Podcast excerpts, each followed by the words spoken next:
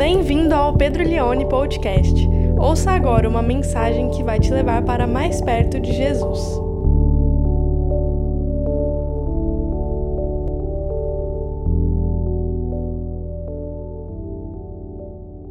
João capítulo 4, a partir do verso 27, nós vamos ler até o verso de número 42. Então, volta para mim um verso por gentileza, Adri. O 26 ele diz assim: Então Jesus disse: Eu sou o Messias, eu que estou falando com você. E aí no verso 27 diz a palavra assim: Naquele momento, chegaram os discípulos de Jesus e se admiraram ao vê-lo falando com uma mulher. Mas ninguém teve coragem de perguntar para ele: O que o Senhor está querendo? O que você está querendo? Ou por que o Senhor está falando com ela? Quanto à mulher, deixou seu cântaro e foi à cidade e disse ao povo: Venham comigo e vejam um homem que me disse tudo o que eu já fiz. Não seria ele por acaso Cristo? Então saíram da cidade e foram até onde Jesus estava. Enquanto isso, os discípulos pediam a Jesus, dizendo: Mestre, coma porque eles tinham ido na cidade comprar comida, enquanto Jesus ficou no poço de Jacó conversando com a mulher samaritana: Mestre, coma. Mas Jesus lhes disse: Tenho para comer uma comida que vocês não conhecem. Daqui vem o título da minha reflexão: Desnutrição missional. Tenho para comer uma comida que vocês não conhecem. Então os discípulos começaram a dizer entre si: Será que alguém lhe trouxe algo para comer? Jesus lhes declarou: A minha comida consiste em fazer a vontade daquele que me enviou e realizar, ou como diz versões mais antigas, e completar, concretizar a sua obra. Vocês não dizem que ainda falta quatro meses até a colheita? Eu, porém, lhes digo: levantem os olhos e vejam os campos, pois estão maduros para a colheita. Quem colhe, recebe desde já a recompensa e ajunta o seu fruto para a vida eterna para que se alegrem ao mesmo tempo o que semeia e o que colhe. Pois no caso é verdadeiro ditado: um é o que semeia, outro é o que colhe. Eu os enviei, olha a palavra, eu os enviei a colher o que vocês não semearam. Outros trabalharam e vocês aproveitaram o trabalho deles. Aí agora o desfecho. Muitos samaritanos daquela cidade creram em Jesus por causa do testemunho da mulher que tinha dito: Ele me disse tudo o que eu já fiz. Quando, pois, os samaritanos foram até Jesus, pediram-lhe que permanecesse com eles, e Jesus ficou ali dois dias. Muitos outros creram nele por causa da palavra de Jesus, e diziam à mulher: Agora, não é mais por causa do que você falou que nós cremos mas porque nós mesmos ouvimos e sabemos que este é verdadeiramente o Salvador do mundo. Desnutrição missional é uma brincadeira porque o texto vai falar sobre comida, o texto vai falar sobre Jesus dizendo para os discípulos: Eu tenho uma comida que vocês não conhecem. Existia então nos discípulos uma, um alimento que não fazia parte da dieta deles. Vamos dizer que eles estavam subnutridos em relação a esse alimento. E eu acho muito legal como Jesus, ele fala de princípios do reino, ele fala de coisas extremamente profundas por meio de coisas simples no dia a dia.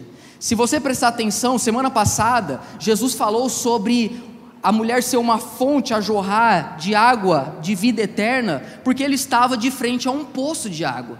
Agora nós vamos ver nesse diálogo de Jesus com os seus discípulos que ele vai falar da importância de nós sermos intencionais na missão, fazendo um link, porque os discípulos chegaram para ele e falaram: Mestre, coma. Então Jesus prega os princípios do reino de Deus usando as coisas mais simples do dia a dia. Não tem nada mais simples do que comida, irmãos. Quem gosta de comer aqui? Levanta a mão. Tem nada mais simples do que comer. Eu acho tão chique quando a pessoa fala assim: vai lá em casa visitar a gente, a gente vai preparar uma massa para você. Eu acho muito chique. Porque quando a Suzane e eu vamos chamar alguém para preparar uma massa, a gente pede uma pizza. É isso que a gente faz lá em casa. E eu, eu pedi permissão para minha esposa para contar o relato que eu vou dizer agora, tá? Só para você, porque toda vez eu pedi permissão, né? Que eu me lembro quando eu estava namorando a Suzana e logo eu percebi que ela não tinha nenhuma destreza para cozinhar, para ser uma pessoa assim, de mão cheia. Eu pedi permissão para ela, tá? E aí, uma, a gente, quando namorava, a gente ficava horas no Skype ou no MSN, a gente ligava o Skype, ficava conversando. E eu me lembro uma vez assim, no, ela chegou tarde da, da escola, do cursinho, já estava no meio da tarde, e falou assim: Ah, amor, eu com fome, eu vou preparar uma comida aqui para mim. Eu falei: O que você vai fazer? Ela falou: Miojo. E aí ela pegou o celular, colocou o, o celular fazendo a transmissão de vídeo é, na cozinha e começou a fazer. E eu olhando, a gente conversando, ela cozinhando. De repente eu vi uma chama de fogo, assim Sabe o que ela conseguiu fazer? Ela conseguiu pôr é, fogo no pano de prato. Logo ali eu pude perceber que eu não ia engordar no casamento, né? Tanto que a gente está há cinco anos casado, eu não engordei nada, para a honra e glória do Senhor. Então eu podia, assim, foi, foi me dado os sinais, né, a respeito disso. Depois ela me contou uma vez que ela foi fazer o miojo, ela não sabia, ela jogou o, o pozinho com fechado dentro da panela, assim, né? Depois você pode conversar com ela no fim do culto para mais dicas culinárias.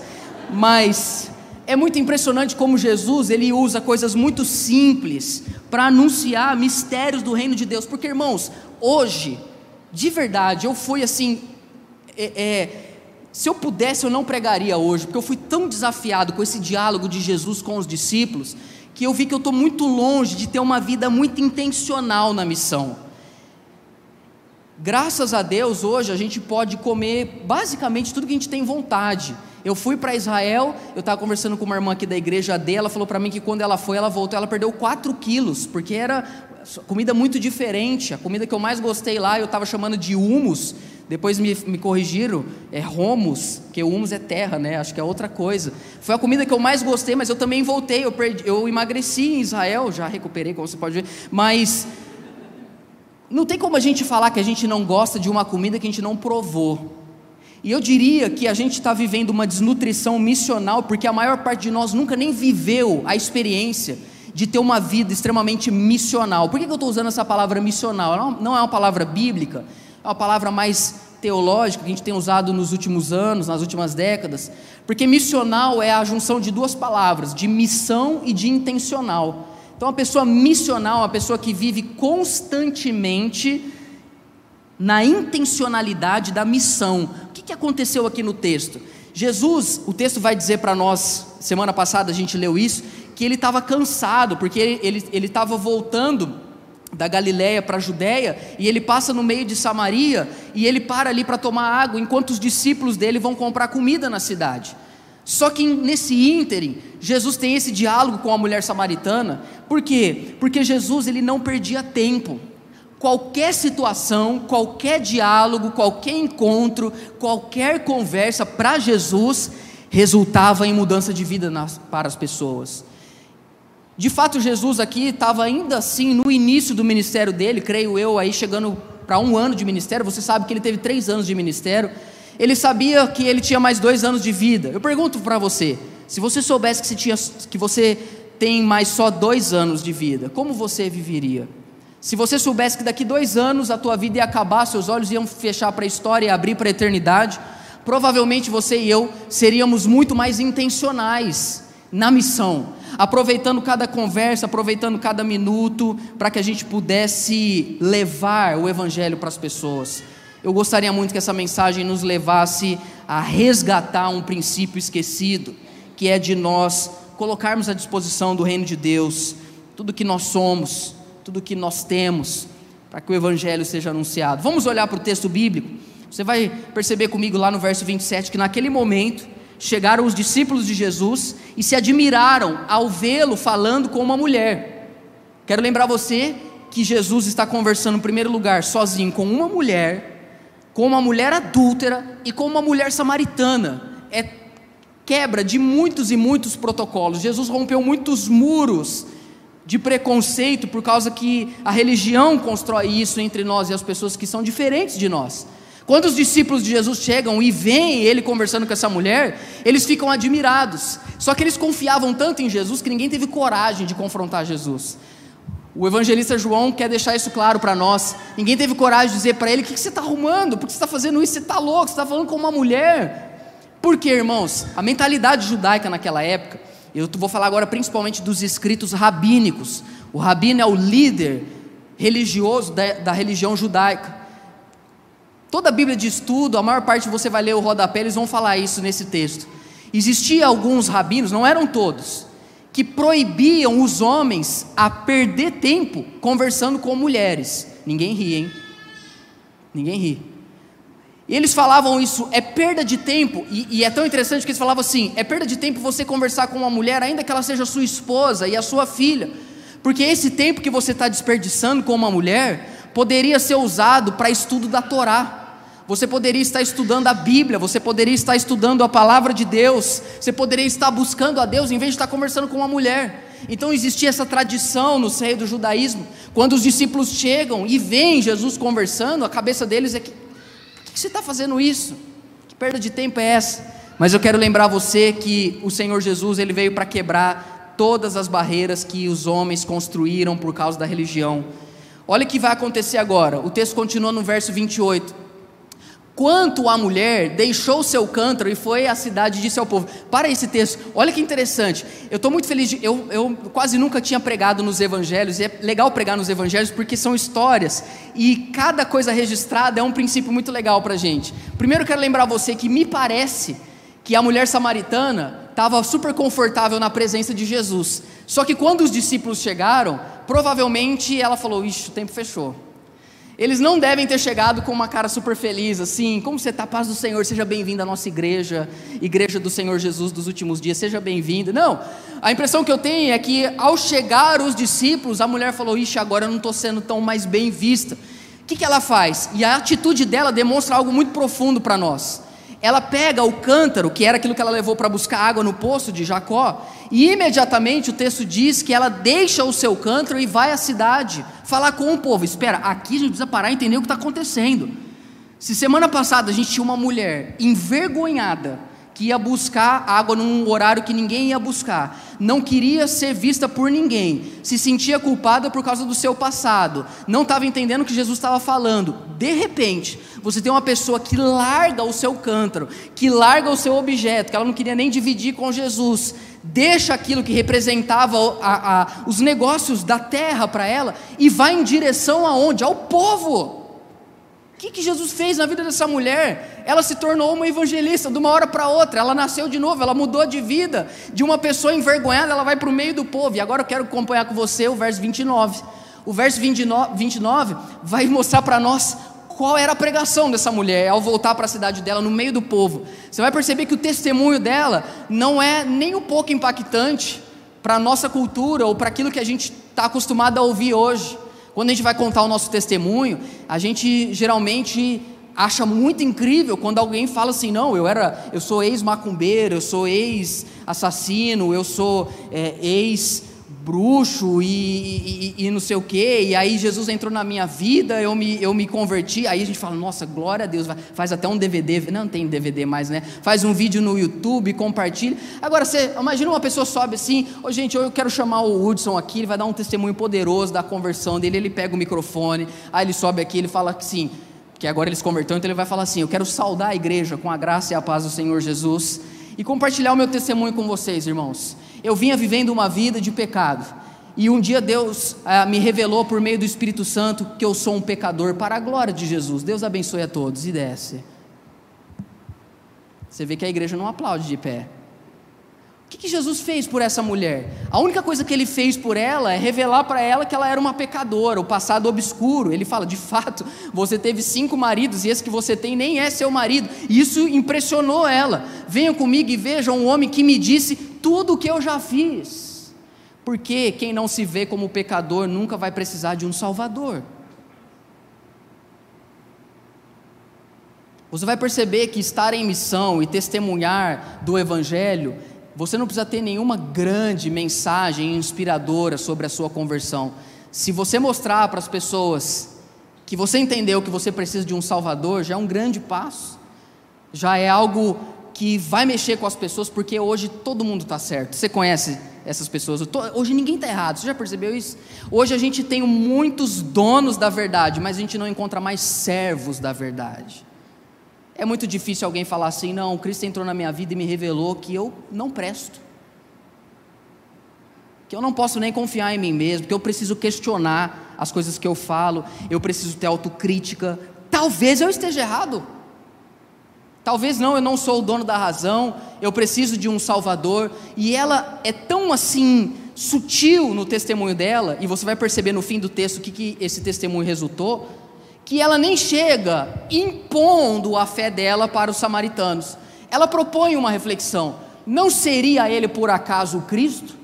Ela não está nem falando, encontrei o Cristo, aceita ele ou você vai para o inferno. Talvez não seria ele por acaso o Cristo? Porque nós, quando estamos em missão, precisamos entender que nós não fomos chamados para impor a nossa fé, nós fomos chamados para expor o Evangelho, é diferente. Nós não temos a menor necessidade de tentarmos obrigar as pessoas a crerem naquilo que a gente crê, a gente só precisa abrir a jaula e deixar o Evangelho atingir a vida das pessoas, como a gente vai ver no fim do texto. E agora, quando a gente presta atenção então no que essa mulher fez, eu acho que isso traz uma grande oportunidade para nós de entendermos que viver uma vida missional está muito mais perto da nossa vida do que a gente pode imaginar. Bom, no verso 29 aparece isso, mas o verso 30 vai dizer assim: Enquanto isso, os discípulos pediam a Jesus, dizendo: Mestre, coma. Agora a gente vai entender, ó, é uma sobreposição de história. A mulher sai e vai anunciando na cidade. Eu encontrei um homem que revelou que eu, quem eu sou. Paralelo a isso, agora vai se iniciar um diálogo de Jesus com os discípulos ou com os apóstolos. E eu gostaria muito que a gente prestasse atenção agora nesse diálogo com Jesus, porque ele vai trazer um grande desafio para a nossa vida. Verso de número 32. Depois que Jesus ouve isso dos seus discípulos, mestre, coma, você vai perceber que agora vai ser uma atrás da outra. Jesus, primeiro, ele diz assim para eles: Tenho para comer uma comida que vocês não conhecem. Repara como Jesus pega uma frase isolada, simples, mestre, coma, eu tenho uma comida que vocês nem conhecem. Já vai abrir o caminho, já vai se descortinar para nós, diante de nós, como que Jesus vai ensinar uma grande lição para os seus discípulos. Irmãos, quando nós estamos em missão, qualquer assunto pode se tornar uma porta para a gente anunciar o nosso testemunho, para a gente anunciar o Evangelho. Qualquer coisa, eu me lembro uma vez que foi um jardineiro cuidar lá de casa, fazer o jardim, ele tinha pedido alguns é, produtos e o produto não chegava. Ele marcou, ele chegou 8 horas da manhã e ele ficou esperando, 9 horas não chegou, 10 horas não chegou, 11 horas não chegou, meio-dia não chegou. E ele foi fazendo um monte de coisa lá em casa, mas chegou um momento que não tinha mais o que ele fazer. Eu olhei da janela e ele estava lá sentado na mureta esperando. Eu desci, para conversar com ele. Falei, e aí, cara, não chegou ainda? É, não chegou, mas vou esperar fazer o que? Eles estão atrasados e tudo. Falei, é legal. Falei, faz tempo que você é jardineiro? Aí ele falou assim: não, faz, eu morava em tal país, eu voltei agora, estou trabalhando como jardineiro. Eu falei assim, cara, você sabia que o, a primeira profissão do mundo foi jardineiro? Aí ele falou assim: é mesmo? Eu falei, é. Quando Deus criou Adão e Eva, eles tinham que cuidar do jardim. Aí ele, nossa, cara, que legal, nunca tinha, nunca tinha pensado nisso. Eu falei, é verdade. Aí eu falei, você tem alguma fé, você tem alguma religião? Ele falou, aí ele falou a religião, eu vou na... eu não lembro se era candomblé ou umbanda, alguma coisa assim. Ele falou, eu vou nessa religião tal. Aí a gente foi conversando tudo. Aí eu falei para ele assim, cara, muitas vezes a gente não valoriza as coisas manuais, né? Como por exemplo jardinagem, como por exemplo, sei lá, marcenaria. Mas quando, quando a gente olha para a Bíblia, a, primeira profissão que Deus criou foi jardineiro. E quando Deus se tornou homem em Cristo, ele escolheu vir como um carpinteiro. Ele não era um rei, ele não era a, a, uma pessoa de, de autoridade pomposa, pelo contrário, ele veio para nos servir como um carpinteiro. E ele ficou assim: Uau, que legal. Então, assim, uma conversa, qualquer link você consegue fazer, você consegue entrar na palavra de Deus. Você não precisa chegar lá e falar assim: Eis que te digo. O Senhor é convosco. Você, qualquer coisa, qualquer comida, qualquer reclamação, qualquer, qualquer desabafo que alguém possa fazer, a gente está em missão. Jesus ele entende isso, ele vai mostrar para os discípulos. Olha assim, olha que da hora, da hora, desculpa essa expressão muito atual, né? olha que legal isso. Jesus Enquanto, o que, que, que, que eles foram fazer, os, os discípulos? Eles foram na cidade comprar comida. Tem coisa mais óbvia que isso? Depois que você casou, você aprendeu que a comida não aparece no armário, você tem que ir no supermercado. Jesus, então os discípulos vão lá e compram comida. Nisso, eles estão lá comprando comida, quando eles voltam, aconteceu algo maravilhoso, uma cidade inteira vai se converter porque Jesus estava conversando com uma mulher. E os discípulos nem estão entendendo isso. E a gente é assim, irmãos. A gente está vivendo a nossa vida. Para nós é o trabalho é só um lugar que Deus permitiu que a gente estivesse, o nosso carro é só um meio de da gente se locomover, a nossa casa é só onde a gente dorme, mas para Jesus não. Quando nós estamos em missão, todo encontro é uma oportunidade. Tudo que Deus colocou na nossa mão é um meio da gente servir as pessoas. Toda amizade não é em vão. Jesus vai virar então para eles e falar: vocês nem sabem disso, vocês não conhecem vocês não conhecem. E agora vamos continuar vendo. Quem está comigo diz amém. O texto vai dizer agora, então, no verso 33. Então, os discípulos começaram a dizer entre si: será que alguém trouxe alguma coisa para ele comer? Gente, eu amo os discípulos, que eles são tão estúpidos igual a gente. Tem algo que vocês não, não conhecem. Alguém trouxe o McDonald's para ele enquanto a gente não estava aqui. Cara, como a gente é estúpido!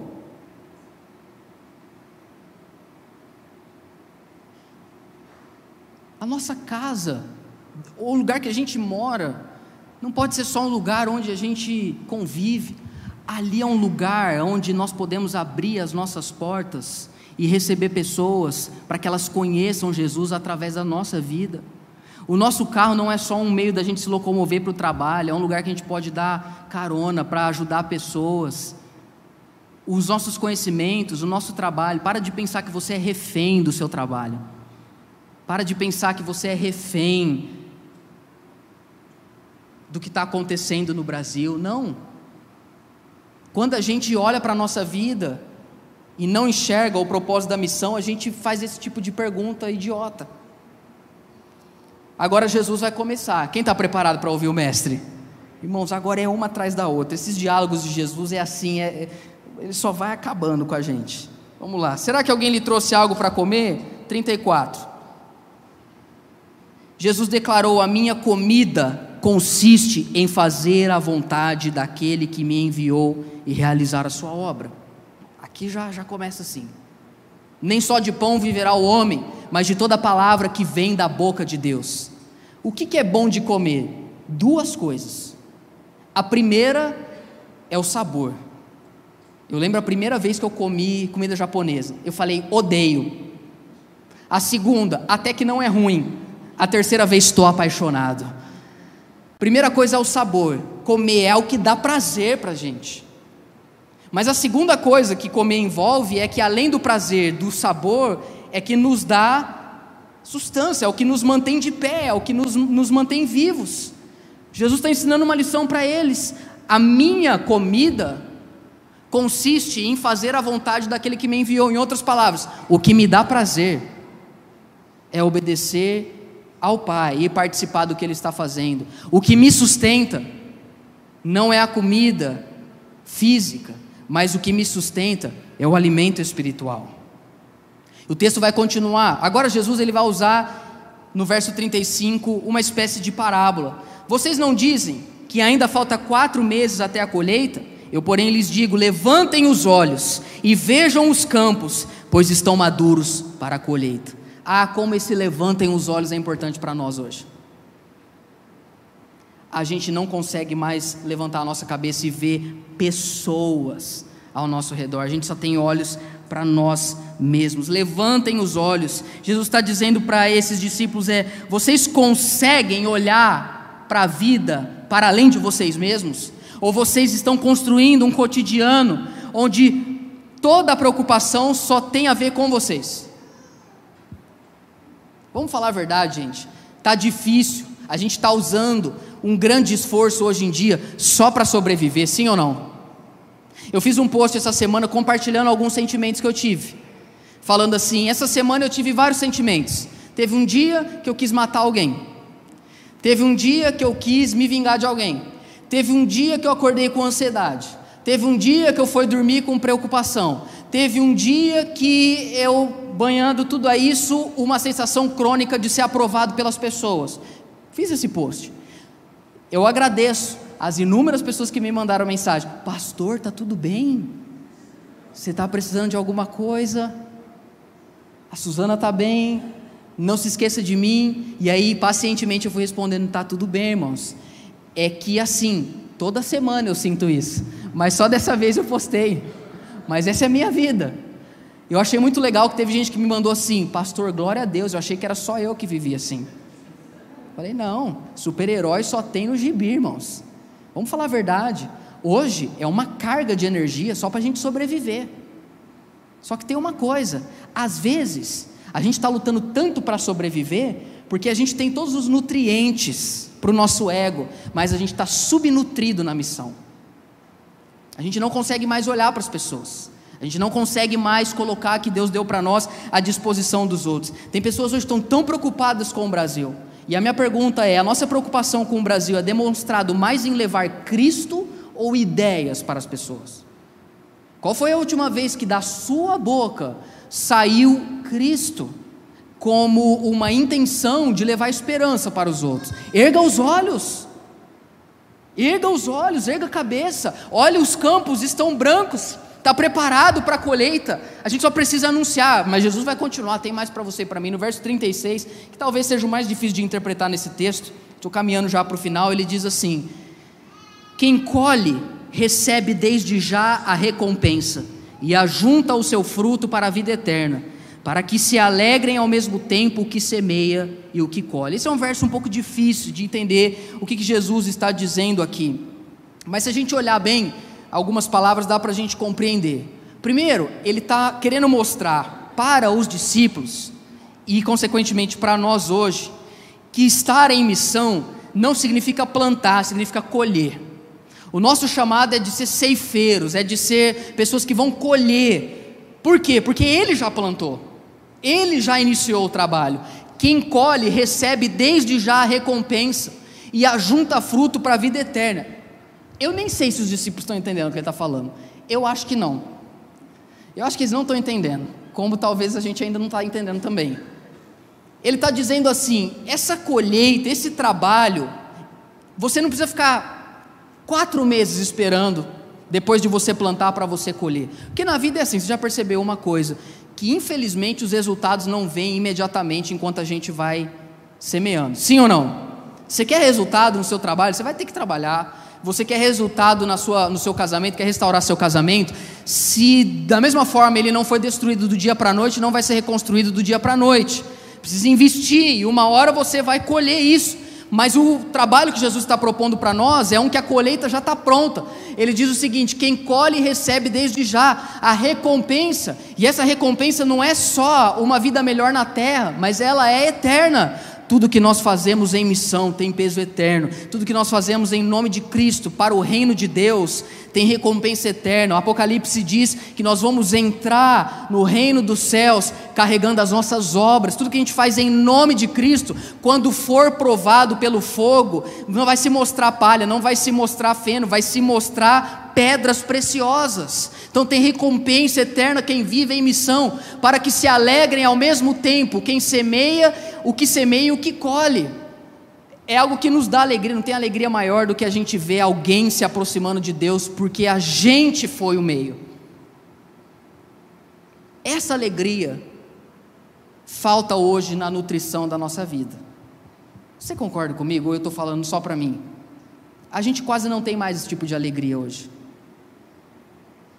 Estamos prontos para o embate, mas nunca para o anúncio.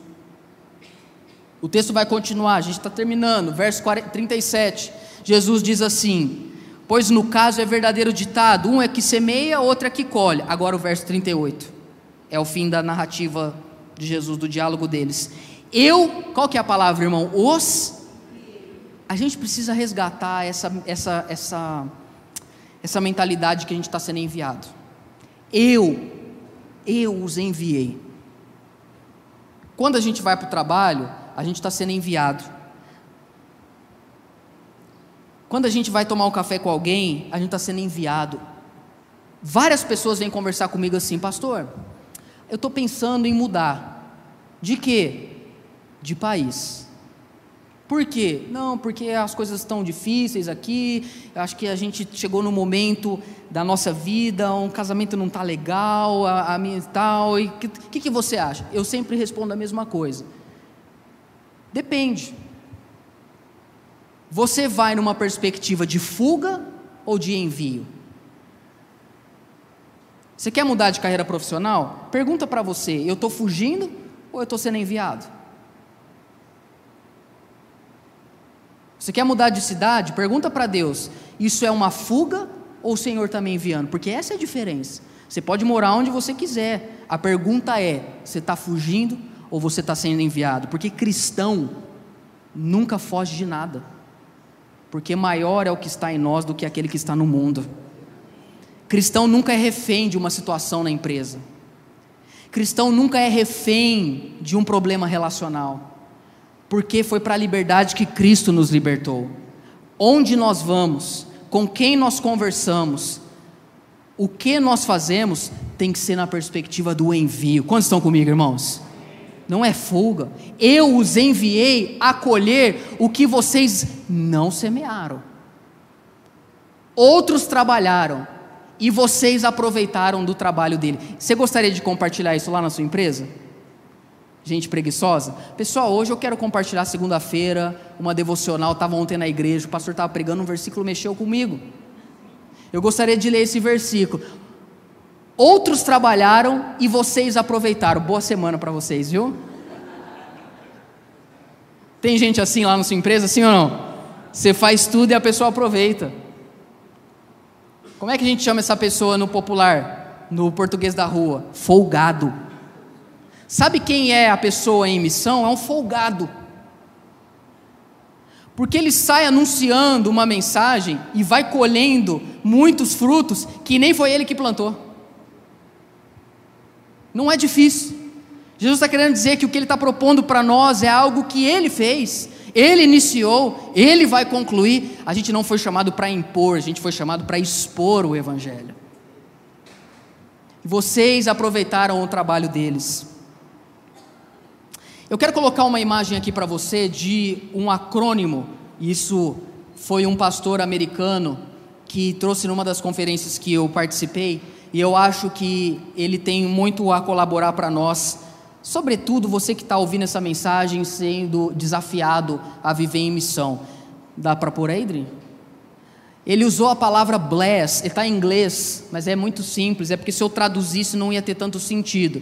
A palavra bless no inglês significa abençoar. E ele mostrou para nós como que a gente facilmente pode viver em missão.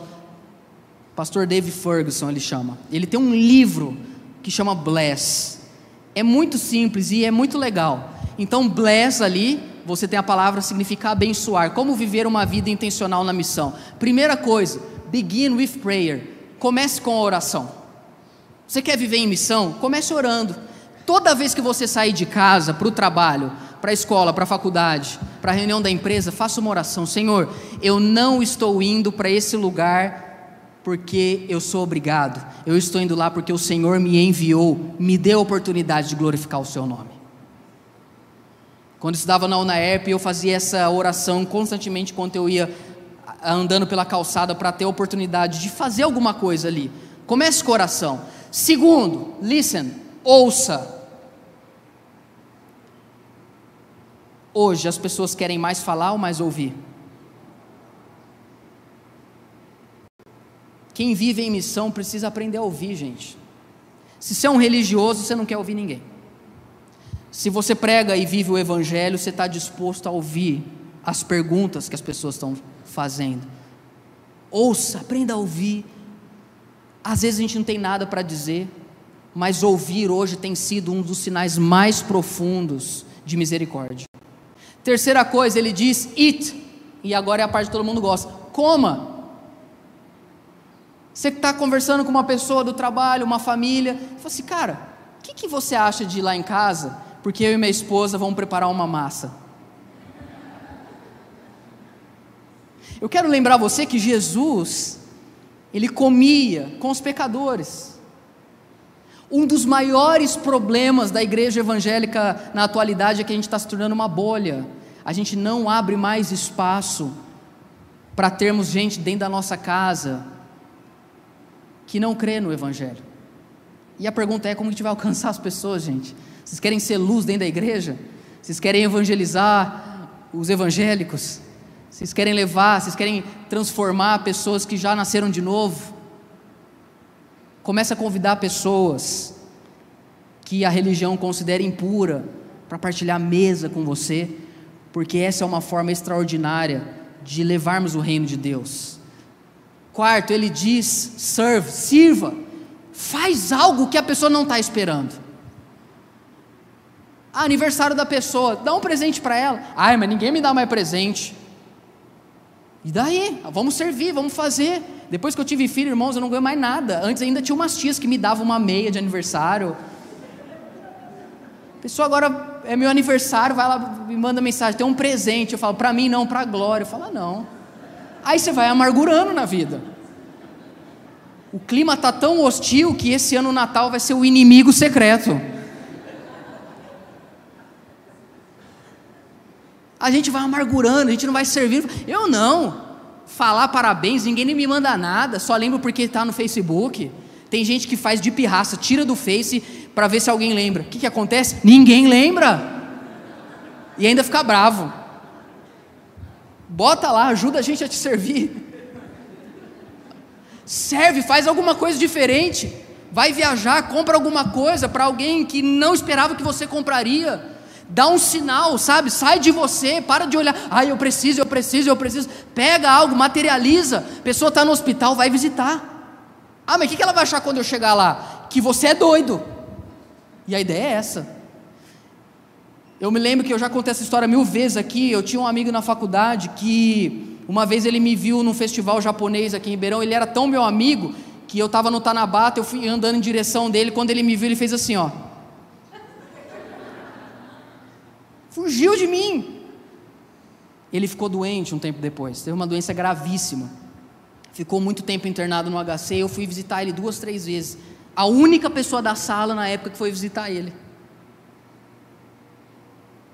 Eu podia falar, né? Tá doente? Sirva, constranja. Ah, mas por que eu vou fazer isso pela pessoa? Vou dar um negócio que ela nem merece, que ela não pediu? É porque foi isso que Jesus fez por nós. E por fim, irmãos, share stories, compartilhe histórias. Repara, é muito simples. Depois de você orar, depois de você ouvir, depois de você comer, depois de você servir, uma hora alguém vai fazer uma pergunta: por que você está fazendo isso comigo? E aí é onde você conta a sua história. Talvez o seu testemunho poderoso seja: Deus revelou que eu sou um pecador. Foi isso que a mulher samaritana falou, e vamos ver o que aconteceu por causa disso. Coloca para mim em verso 39. Muitos samaritanos daquela cidade creram em Jesus por causa do testemunho da mulher que tinha dito: Ele me disse tudo o que eu fiz. Quando, pois, os samaritanos foram até Jesus, pediram-lhe que permanecesse com eles, e Jesus ficou ali dois dias. Olha as barreiras sendo derrubadas. Judeus não ficam com samaritanos.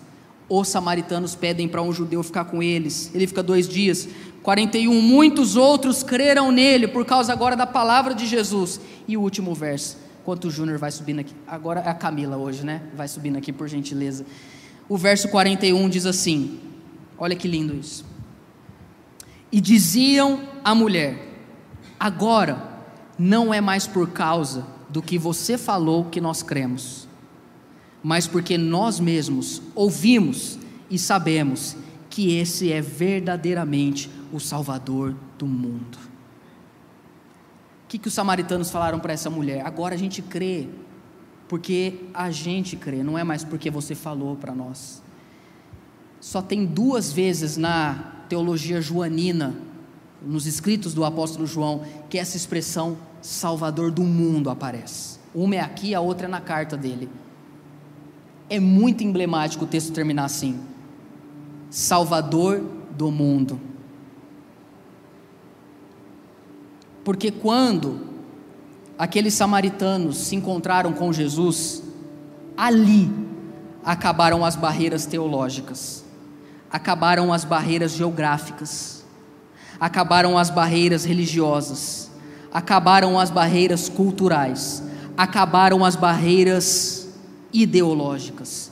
Quando eles se encontraram com Jesus, eles não disseram: cremos que Ele é o Salvador dos judeus, e nem que Ele é o Salvador dos samaritanos, e nem que Ele é o Salvador dos de direita, que Ele é o Salvador dos de esquerda, que Ele é o Salvador dos ricos, que Ele é o Salvador dos pobres, que Ele é o Salvador dos homens, que Ele é o Salvador das mulheres. Quando a gente se encontra com Jesus, a gente não tem um encontro com uma religião. Quando alguém se rende a Jesus, a gente se tem, a pessoa tem um encontro com o Salvador do mundo. Em outras palavras, irmãos, o mundo se torna um só. As barreiras caem. Os abismos são preenchidos. Nós precisamos olhar para o mundo como um lugar de colheita e não de disputa. O mundo é de Deus. O mundo não é da igreja evangélica. O mundo não é de nenhuma religião, de nenhum político, de nenhuma ideologia. O mundo não é de nenhum corpo doutrinário. O mundo é de Deus. Porque Deus amou o quê? O mundo.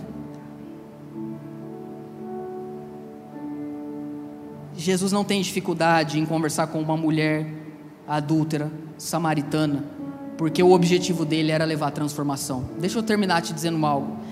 Tem tantas pessoas que você conhece que precisariam tanto estar aqui hoje. Como precisariam ouvir uma mensagem de esperança nesse mundo caótico que a gente está vivendo?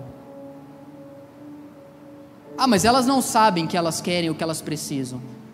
Comece com oração. Ouça, sirva, coma, Conte a sua história.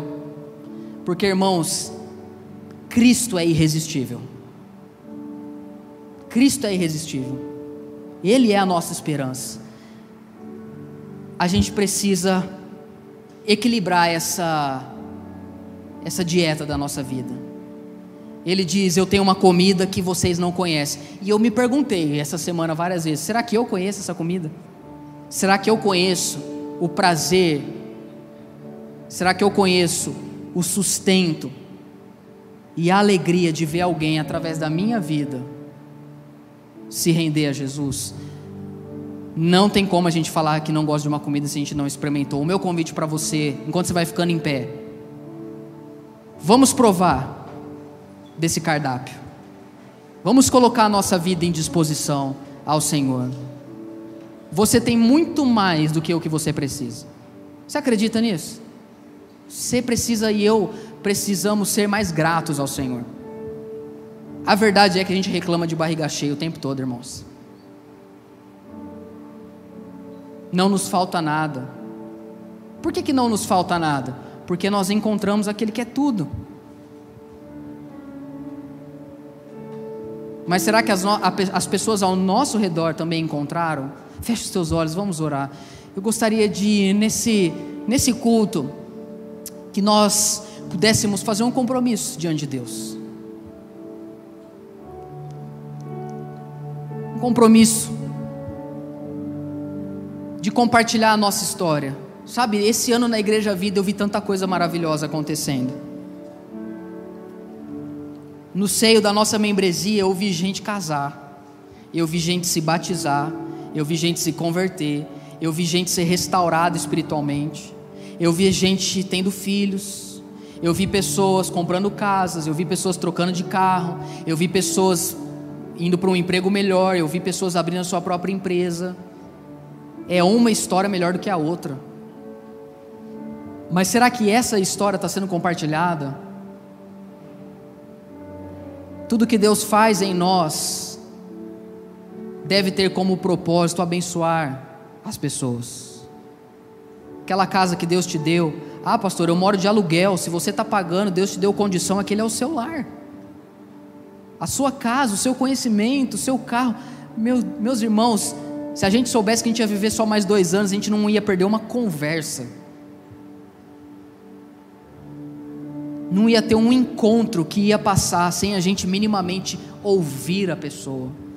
Que Deus tenha misericórdia da nossa vida Que Deus nos livre desse egoísmo.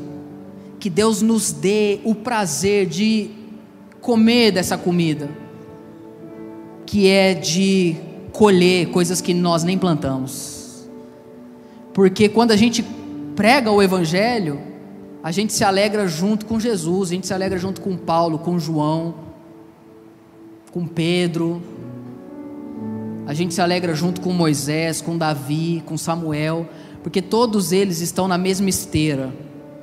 Expor a misericórdia, o amor e a graça de Deus para esse mundo. Tão sem esperança. Pai, nós colocamos hoje à disposição do Senhor a nossa vida. E hoje a oração não é por nós. Hoje a oração é por alguém que talvez enquanto a mensagem foi pregada, o Senhor nos lembrou. Abençoe essa pessoa. Abençoe essa família. Abençoe esse lar. Pai, usa as nossas vidas para que nós possamos erguer as nossas cabeças e olhar para além de nós mesmos. Nos desafia nessa manhã a viver uma nova agenda. Nos ajuda a nessa manhã a militar por uma outra mensagem. Nos ajuda nessa manhã a gente abrir o nosso coração, a nossa casa, a nossa vida para que pessoas possam se encontrar com o Senhor. Não é o nosso esforço, não é a gente que convence, não é a gente que argumenta. O Senhor usa as nossas vidas para revelar o teu amor, como o Senhor já fez por nós. Obrigado porque em Ti temos tudo o que precisamos. Somos salvos pela graça em Cristo Jesus. Usa cada um de nós para louvor e honra do Teu nome, em nome de Jesus. Amém. Você pode aplaudir ao nosso Deus. Você ouviu o Pedro Leone Podcast. Compartilhe essa mensagem com seus amigos e até logo!